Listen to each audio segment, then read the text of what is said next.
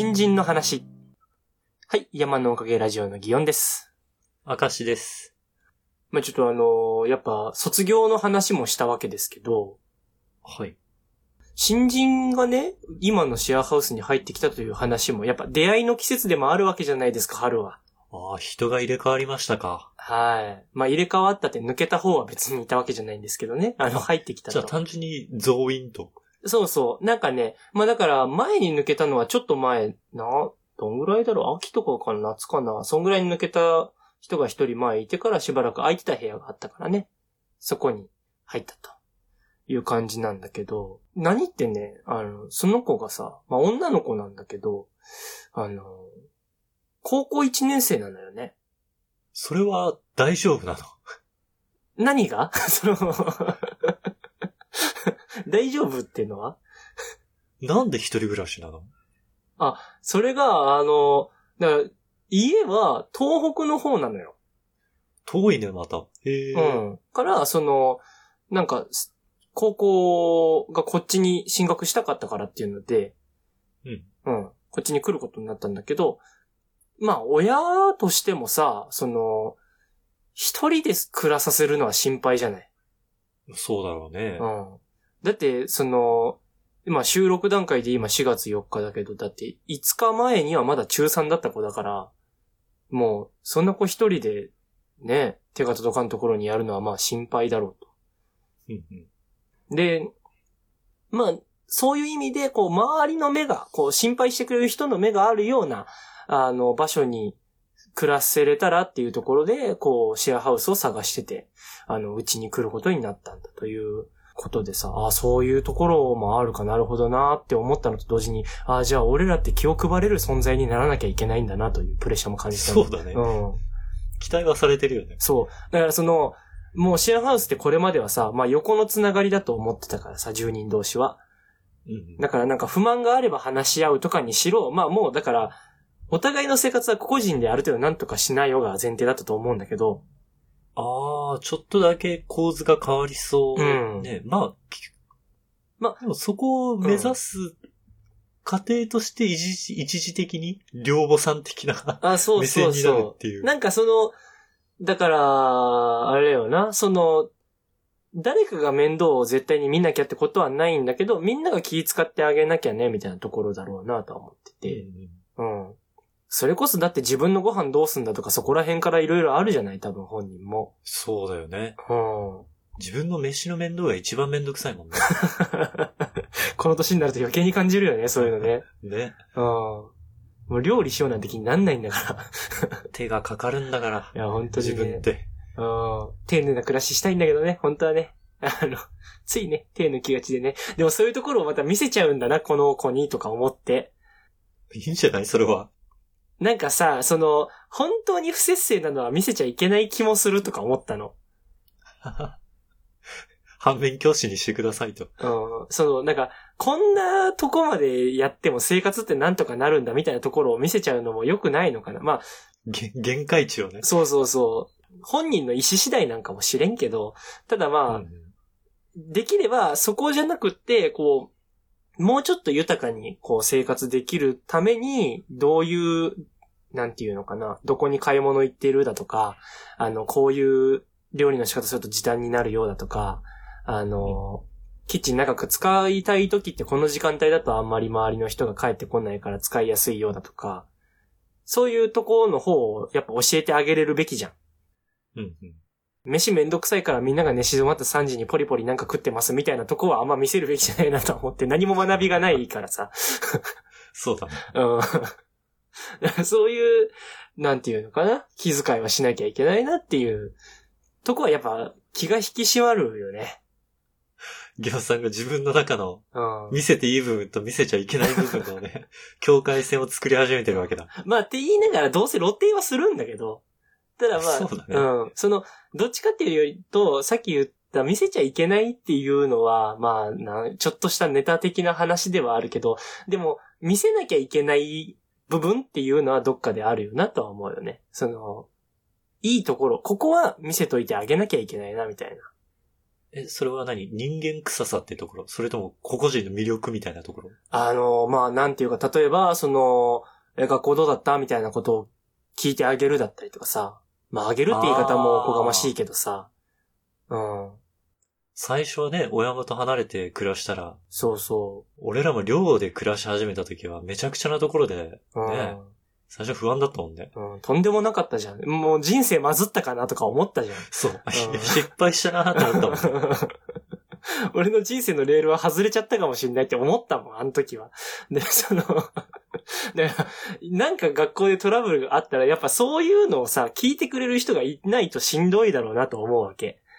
そうね。なんかあっても何もなくても聞いてくれるだけで違うもんね。そうそう、家に帰ったら相談していい場所なんだっていうことが大事じゃん。で、なんか、学校のことばっかしつこく聞いてくるやつだとちょっと喋りづらいのかなとも思ったりするし、やっぱ普段から雑談をしていて、その流れがあるから、ちょっと愚痴とかもこぼしやすいな、みたいな。わかるよ。って言いながら、まあそこで突き当たる壁は、あの、高校1年生の女の子と祇園は何の話すりゃいいんだというね、その、すごい、うん。すごい大きな壁を感じるんだけど。なんでもいいんじゃない？なんでもいいんじゃない？え、そう？え、どうしてる？その、赤石さんは職業的にさ、やっぱその、そのぐらいの年齢のことを会話するシーンはあるでしょ？俺は勉強のことをきっかけで話していけばいいし、あ最近何ハマってるとか。ー、なるほどね。どう？なんかもう、あの、玉切れになってこああ、そういうこと？ん。うん。だその、今は寮の説、寮じゃない、シェアハウスの、もう寮って言っちゃった。シェアハウスの説明をするだとかさ、あのこの周りこういうところのお店行ったら面白いよとかさ、そういう話するだけで全然こう、ネタはあるはずなんだけどさ、そういうのノーなった時、だからそのトレンドみたいなところの話はまあまあ多分合わないじゃん。ああ、まあ、合わない。教えてもらうみたいな形だよね。あ、そうそうそう。で、その、教えてもらうのにもさ、その、フックぐらいは俺が持っていかないとさ、どこの話に俺が質問してるのかみたいなとこがないと向こうも話せないでしょ。ああうん。いや、なんかそういうところ、俺何の準備してたらいいんだろうと思って、結構そこはなんか、あれよな、気にしてるとこではあるんだよな。まあ、それはあるんだけど、こないだまあ、とはいえ、ちょこっとその、雑談した時があって、うん。今はなんとかし会話できるよな。その、こっち来てどう？とか、昨日何してたの？みたいな。それこそまだ学校始まってないからさ、一日何したの？みたいな、うん、話があってさ。だから今はその中学生でも高校生でもない無の期間です、みたいなこととかを言ってくれて、ああ、ちょっと笑ったりとかするんだけどさ。なんか、大人、おもろい会社。いや、そうそうそう、すごい開始するじゃんとか、そのちょっとだから、その俺も、あ、じゃあそのなんかこう、ギャグとかもそういう感じまで言っていいんだとかなってたんだけど、うん。で、それで喋ってたら、あの、前タバコ吸ってたみたいな話とかを、その、ちょっとする流れになったのよ。俺が、あゲオンさんがねそうそうそう。うん。で、あの、今、まあ、とりあえず自分で買わんくなったら、吸わんが、その、なんだ、タバコ吸う人が、あの、話し相手で、その向こうが吸い出した時に、あの、遠慮してる感じとかだったら、じゃあ一本もらっていいって言って吸ってなんか、したりはするから、完全に吸ってないとかじゃないんだけどね、みたいな話とかをしたんだけどさ。うんうん。で、そういうのとか喋ってて。で、なんか、でもやめろ、自分で買うのをやめる？なその自分で持ってる状態じゃないってなったのって、まあ、やめれるもんなんですね、みたいな話をされてさ。そうだよね。うん。俺もすごいと思う。で、あまあ、なかなかそれもやめるのって難しい人は難しいよなっていう話をしてて、とはいえ、やっぱ難しい理由って、やめなきゃっていうプレッシャーを周りにかけられてる時って、それ自体がストレスになるから、その、ストレスのはけ口としてそのタバコを用意してたのに、そ、そこを遮断した時に余計にストレスが増えている状態なのは、やっぱしんどいよねって話をしたのよ。うん。うん。だから、何かをやめたい時って別でストレスを発散できる状態を作っていかなきゃいけないよな、みたいなことを話したんだけど、うん。あの、それ言ったらまあ、その、実感のない話だな、なんか、向こうからしたら、経験もない話だし、ピンとこんかなと思ったわけ、話し終わった後に。うん。うん。けど、その、向こうから返ってきた返事が、なんか前に課題で、そのまとめた内容があったんですけど、それの中に一個なんか依存って何なのかみたいな話があって、で、依存っていうのはその人間関係とか、その元々繋がっていたものが切れた時に、なんか何かのものに、こう、その繋がりを求めてしまうから、そこから抜け出せなくなるっていうのが、あの、依存っていうことをこの間学んだんで、なんかそういうところあるのかもしれないですねって言われて、俺、ち、だってこないだっていうことはまだ中学3年生じゃない？そのさ、そんな勉強してんの？うんと勉強になった俺も。そう。へー。俺も学んでねえよ、それ、と思いながらさ、その、なんか、ああ、もう、だから俺の常識感でいう高校1年生だと思ってこの子に接しちゃいけないんだなと、なんか思った。今本当リベラルにっていうかなんか、広く勉強してるんだね。うんすげえ。俺、中学校3年生の時そんなこと考えてなかった。ほんまよな、なんかその、自分がさ、その学生の頃とかにさ、えーその年の頃にそんなに私考えてなかったな、みたいな感じのことを大人に言われてさ、いや、またまたみたいなこと思ってたけどさ、と思ってた思ってた。うんでもさ、なんか、本当に考えてないそうな。依存って。うんすごいじゃんって思ったし、それを授業でやって、今ここでその自分の言葉で言えるのがすごいわと思ってさ、あ、確かに。うんその、鵜呑みにしてレポートを書くぐらいなら、まあできることもあるかもしれんけど、ちゃんと、なんていうのかな、知識として吸収してるから言えるわけじゃない。今ね。うんそれがまたすごいねと思ってさ、あの、やっぱなんかちょっと賢いんだろうなーって思ったし、まあそういう子じゃないとこの高校をわざわざ選んで、ね、その、こんな遠いとこまで来んのんかもしれんなって思ったしさ。高校県外まで選ぶって発想がなかったからね。いや、本当よな。まあ、それこそ、なんだ、その、ね、親御さんが、こう、勉強に対して熱心な、あの、まあ、教育に携わってる方だったり、あの、してるから、まあ、そういう流れもあってなのかなと思ったりはするんだけど、まあ、本人の意思で選んだっていうのが最後、その決定した理由になってるから、それがすげえよなと思うし。ね。うん。いや、よくそれで選んだなって。ただまあ、そういうことをさ、選べる子、なんだけど、まだ将来の夢とかは決まってないんだって。へーうん。だから、その、学校の選択科目、だからその文系に行くか、理数系に行くかみたいなのがあるんだけど、どっちに行こうか悩んでるんですよって言ってて。大きい選択だよね、実うんは。俺だからそれで思ったんだけどさ、あの、大学生とかだってさ、まあそれこそ俺大学なんて言ってないけど、あの、大学生とかだって、自分の夢なんて、明確に、なんだ、こういう感じがいいって、そう、う。思ってない人の方がよっぽど多いじゃん、多分。多いね。うん。なのにさ、中学校とか高校ぐらいから選択しなきゃいけない科目があるのってすごいことよな。そういう意味で言うと、我々は早々に選択してたけど、ああ理系に。まあ、あれに関してはなんかもうあの、シャーなしみたいなとこあったくない？なんか。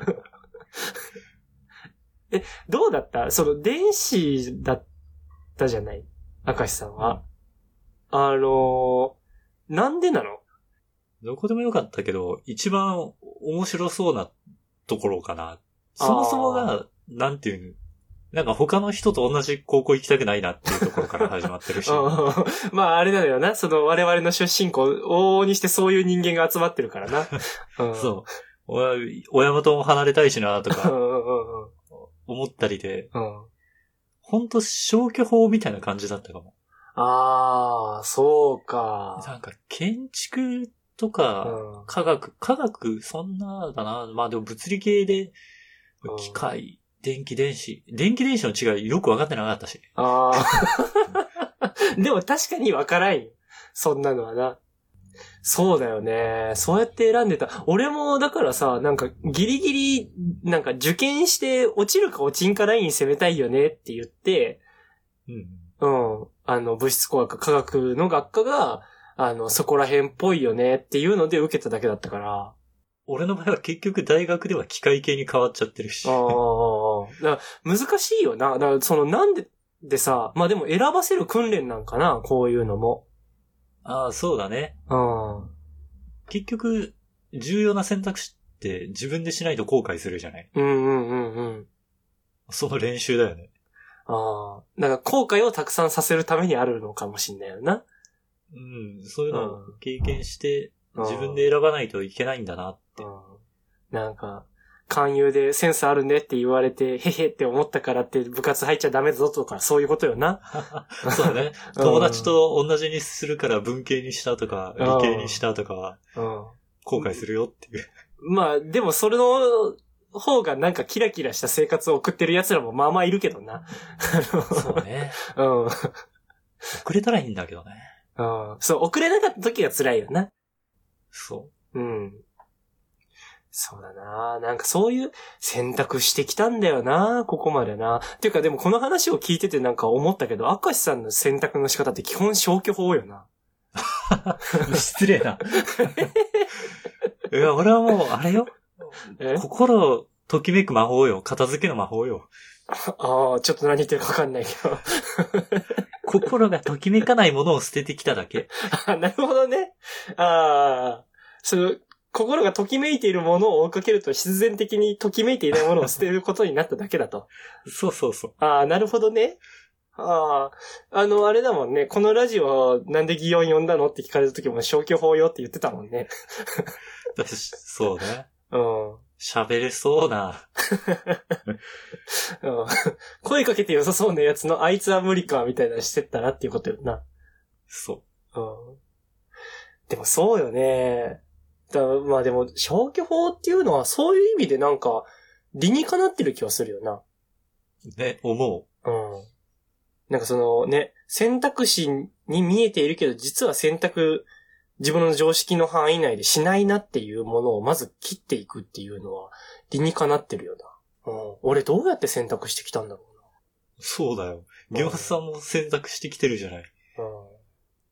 うん。なんか、俺多分思いついたら突っ走ってきただけだと思うよな。だって、会社辞めてさ、うん。半年ぐらいいろいろ悩んだやつがさ、急にアニメ見てて、やりたいことをバーって思いついてスケッチブックにそのやりたいビジョン書き出して、よし、じゃあ漫画家にまずなろうってなるわけだからさ、そいつに選択肢もクソもないよな。そういう話とかめっちゃ聞きたいんじゃない？高校生ぐらいのさ、進路に悩んでる時って。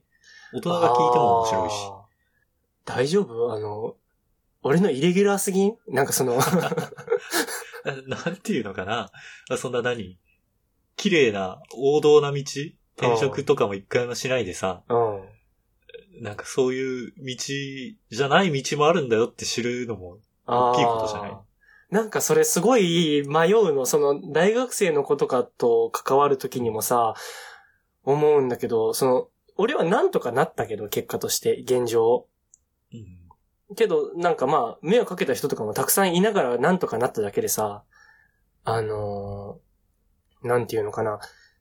みんながみんなそれしてなんとかなるとも思ってないのよ。あ、それはそうだと思う。うん。なのに、選択肢としてそういう道もあるよってちらつかされるのって、ちょっと苦しいのかもしんないとか思って。ああ、そういうことか。うん。なんかその、もう学生の時から YouTuber としてもう稼いじゃってるからあの子就職しないねみたいなことがなんかふわっと学校にいたりしただけでも多分、こう、心が揺さぶられる人っているじゃん。それは、うん。その道の険しさをきちんと合わせて教えないといけないかもしれないね。ああ、いやまあ本当にそうだね。それは本当にそうだね。例えば、そのぐらいの同年代だと、うん。ね、あの、テレビに出てるような人とかさ、うん。それこそ YouTuber とか、あとは藤井聡太さんとかいるわけじゃない。そうだね。でもその道って実はめちゃめちゃ険しいことやってるんだよっていう。うん。で、険しいことやってるもだし、その、それがやれる才能の人って今からもうこんだけ差が開いてんだに絶望する人もいると思うのよ。ああ、そのギオンさんのやってる絵とかってそういう一面は少なからずあるよね。震えるよ、あのツイッターとかでこの人の絵かっこいいと思ってその絵が上がるたびにいいねをしてた人がさ、不意に、あの、19歳になりました。あ高校卒業しましたみたいなそうとか。ラスト10代楽しもうと思います、みたいなこと言われてさ、もうなんか、もうと思うよな、なんか。やってらんねえじゃんとか思うんだけどさ。だから、まあ、初めの遅くて遅すぎることはないっていうものも多いけど、うん早いに越したことはないっていうのも一つの心理だよね。いや、そうなんよ。ただまあ、じっくり考えるっていうことの価値もあるじゃない。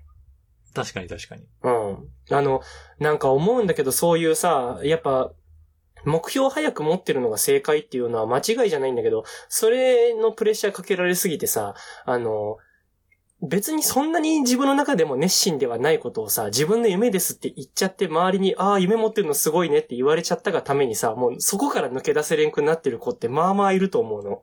ああ、なるほどね。うん。で、そういう子とかを見るとさ、うわ、しんどそうだなって思っちゃうし、なんか俺、その、いいんじゃないとも言えなくって、そういう人に対して。うん。うん。で、だから俺みたいなやつの一例を出した時に、そのなんかそういうもん持たなきゃみたいな凶悪観念に囚われる可能性もあるんじゃないかって思うと、それもそれで怖いんよね。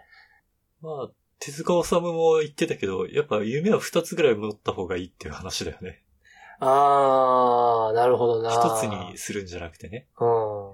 本当に思うのは、その、なんていうのかな。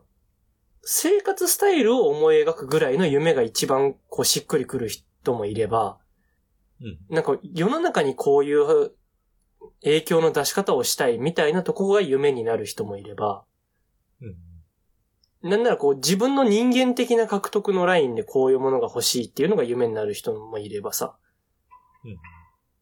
多分夢の持ち方っていろんなパターンあるようまず理解せないけんよな。一番最初って。そうね。うん。で、なんかその、活躍してるからすごいとかじゃなくて、夢の描き方のモチベーションがまずそういう奴らだったんだみたいな。話の方が大事なんかなとか思ったりはするし。ただ、あれよな、こういうのってさ、だから、この同い年同士だとこんだけ熱持って俺喋れてるけどさ、うん実際に高校生とか目の前にいて喋ってたら、内心、ああ、これ喋っていいんかな。ああ、こういう言い方しちゃった。え、どう見てんだろうとか思いながら喋るんだろうなと思うよな。それは遠慮する必要ないんじゃない？でも遠そ慮、なんか、遠慮はしないのよ、多分。その、うん。聞かれたり、なんか言われたら、ちゃんと返そうってなるし、元がおしゃべりだからまあ喋っちゃうんだけど、まああれよな、あ、こういう言い方しちゃったからそこは訂正しとかなきゃ、あ、なんかこの訂正の時にいろいろ喋りすぎて本題からずれちゃったからそれ修正しなきゃ、みたいなことを、だ延々俺が喋っちゃいそうでさ。ああ、そういうことね。うん。聞いてあげないとバランス取れないね。そうそうそうそう。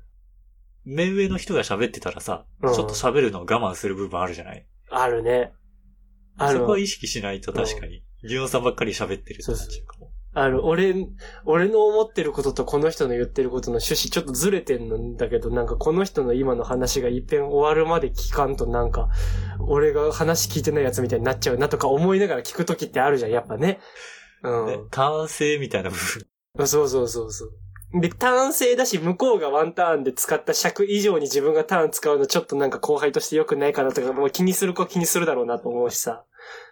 気がついたらね、ギオンさん2回行動みたいな。ああ、あの、なんだっけ、はやぶさの騎士みたいなやついたよな、そうそうなんか。強ボス。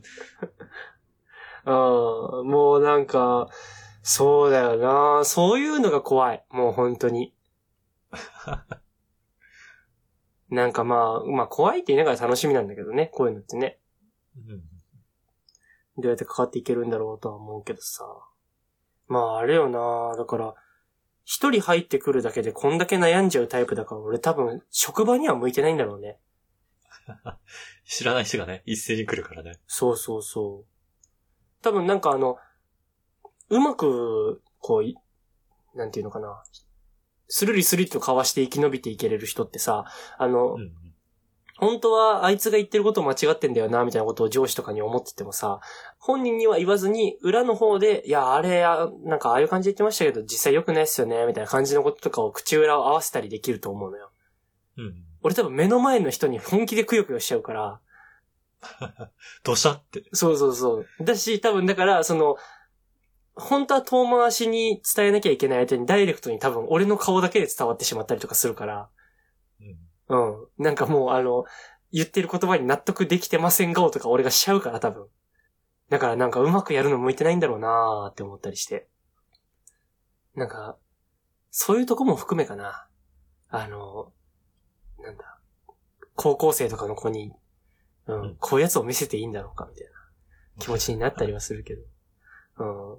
でも、あれはな、だからその、なんかさっきの会話の、その雑談でこんなこと言ってたみたいなレベルで、やっぱ、思ってるより、年下の子って考えてるから、そうね、そこは、なんていうのかな。あの、ある意味、侮っちゃいけない部分というか。うん。なんかその、してあげなきゃだけじゃなくてもいいのかもしれんよな。一緒に会話作ろうみたいな。教わる部分がね、あるはずよ。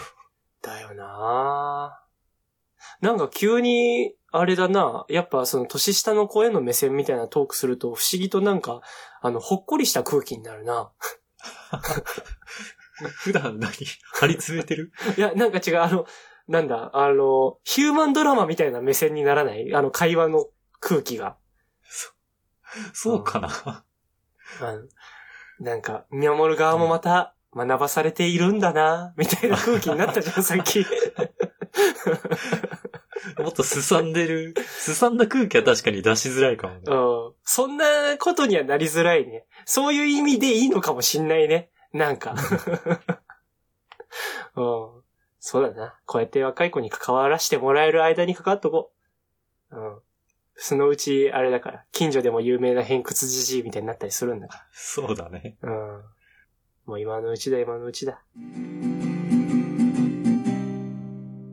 という感じで話してきましたが、明石さん最後にお知らせお願いします。はい。この番組のツイッターアカウントを作成しました。アットマーク山のおかげで検索してくれたらヒットすると思います。山のおかげはローマ字で YAMANO。おかげは OKAGE ですね。